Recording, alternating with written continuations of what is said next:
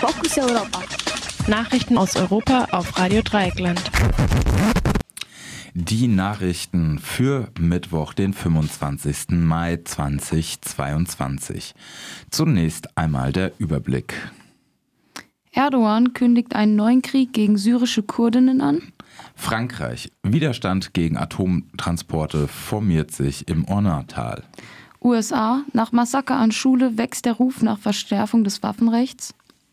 Heimliche Mobilmachung in Russland und beginnender Guerillakrieg in der Ukraine. Italien. Berufungsverhandlungen gegen Bürgermeister, der sich für Flüchtlinge eingesetzt hat.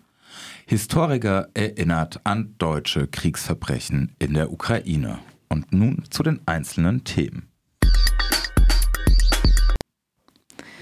Erdogan kündigt neuen Krieg gegen syrische Kurdinnen an. Während sich die Tagesschau an Erdogans Streit mit Griechenland über das Dauerthema der Luftraumverletzung in der Ägäis abarbeitete, ist eine, weitere, ist eine weitere Ankündigung des türkischen Präsidenten Recep Tayyip Erdogan in deutschen Medien praktisch unbemerkt geblieben. Nach einer Kabinettssitzung am Montagabend kündigte Erdogan einen weiteren Feldzug in Syrien an. Die von der Türkei seit Jahren angestrebte und in drei Feldzügen teilweise realisierte Sicherheitszone an der syrisch-türkischen Grenze soll nun ganz realisiert werden. Erdogan fordert die Besetzung einer 30 Kilometer breiten Zone entlang der Grenze zu Syrien. In diesem Gebiet liegen die wichtigsten städtischen Zentren des derzeit überwiegend kurdisch verwalteten Gebietes, das in den letzten Jahren unter dem Namen Rojava bekannt wurde. Dass die türkische Armee nach genau 30 Kilometern Halt macht, ist natürlich auch nicht garantiert.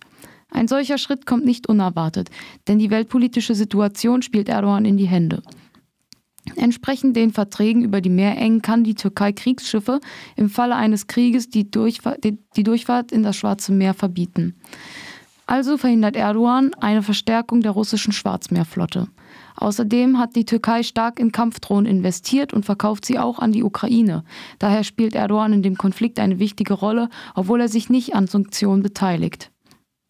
Zusätzlich blockiert er den NATO-Beitritt von Schweden und Finnland und spielt auch so eine Hauptrolle in der Konfrontation zwischen westlichen Staaten und Russland. Bisher hat Russland Erdogans Expansionsdrang in Syrien gezügelt.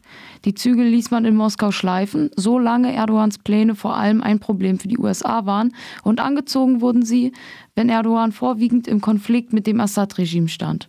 Doch angesichts des Krieges gegen die Ukraine sind Russlands Ressourcen gebunden und dürften sich auch Prioritäten verschoben haben. Genauer gesagt mag es für Moskau weitaus wichtiger sein, dass Finnland und Schweden nicht in die NATO können und dass die Ukraine nicht noch mehr türkische Drohnen bekommt, als dass Erdogans Einfluss in Syrien beschränkt bleibt. Am Donnerstag will Erdogan im Nationalen Sicherheitsrat über weitere Schritte in Syrien sprechen. Frankreich. Widerstand gegen Atomtransport.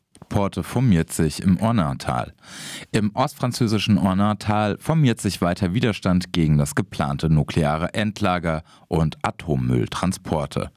Am Wochenende protestierte die neu gegründete Bürgerinitiative Comité de Protection du Val de Lorna mit einem Schienenspaziergang in Ligne en Barrois durch die Strahlen, äh, Barrois. Durch die Strahlenfracht entstünden erhebliche Gefahren für Mensch und Umwelt, hieß es auf der Demonstration.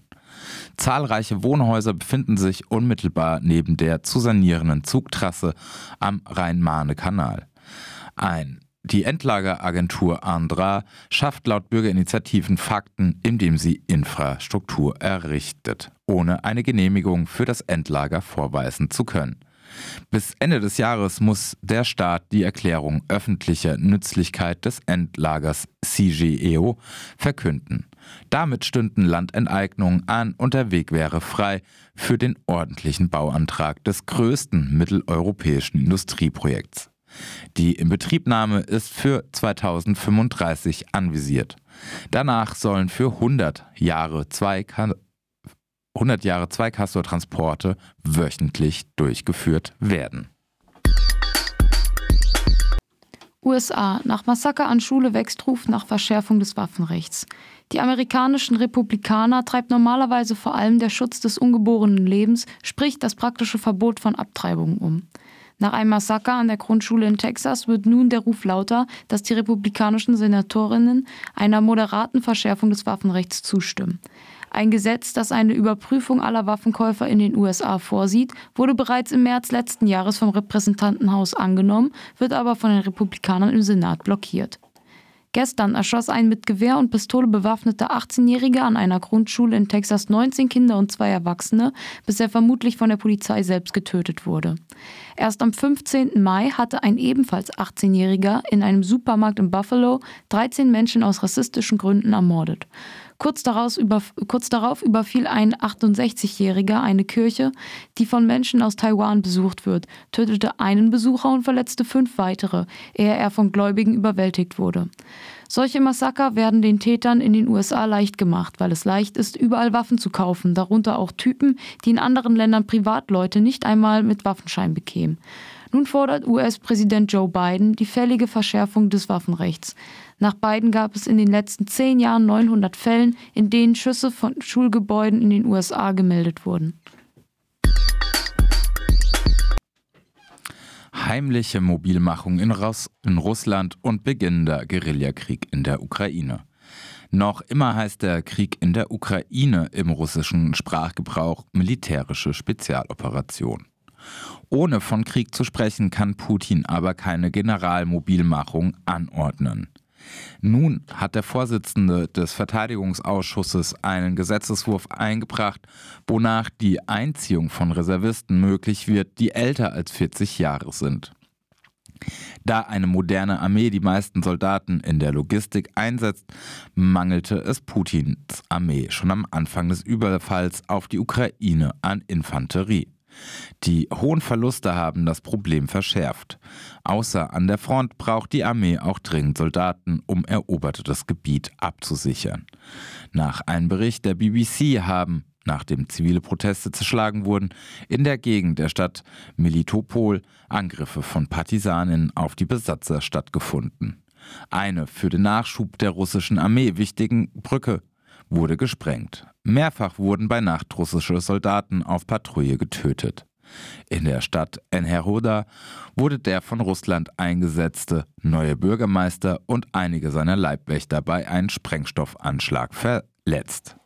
Diese Meldungen lassen sich nicht überprüfen.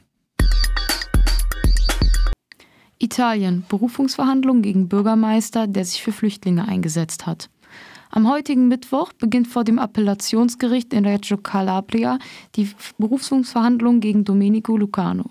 Lucano, dessen Vorname meist zu Mimmo verändert wird, soll als Bürgermeister von Riace Flüchtlingen mit illegalen Methoden wie dem Arrangement von Scheinehen geholfen haben. Dafür wurde er im September letzten Jahres zu 13 Jahren und zwei Monaten Haft verurteilt. Das Gericht war bei dieser Strafe sogar noch wesentlich über die Forderung des Staatsanwalts hinausgegangen, der eine Freiheitsstrafe von knapp acht Jahren gefordert hatte. Lucanos Anwälte warfen dem Gericht eine gezwungene Interpretation vor, die nicht auf Fakten beruhe. Im gleichen Verfahren wurden auch 17 weitere Personen zu Strafen zwischen vier Monaten und neun Jahren und zehn Monaten verurteilt.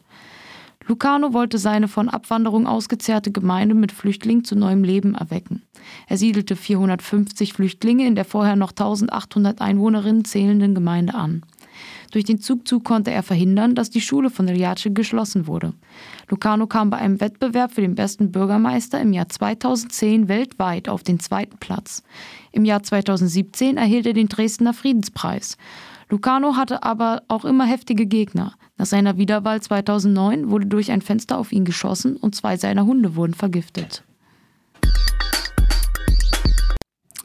Historiker erinnert an deutsche Kriegsverbrechen in der Ukraine.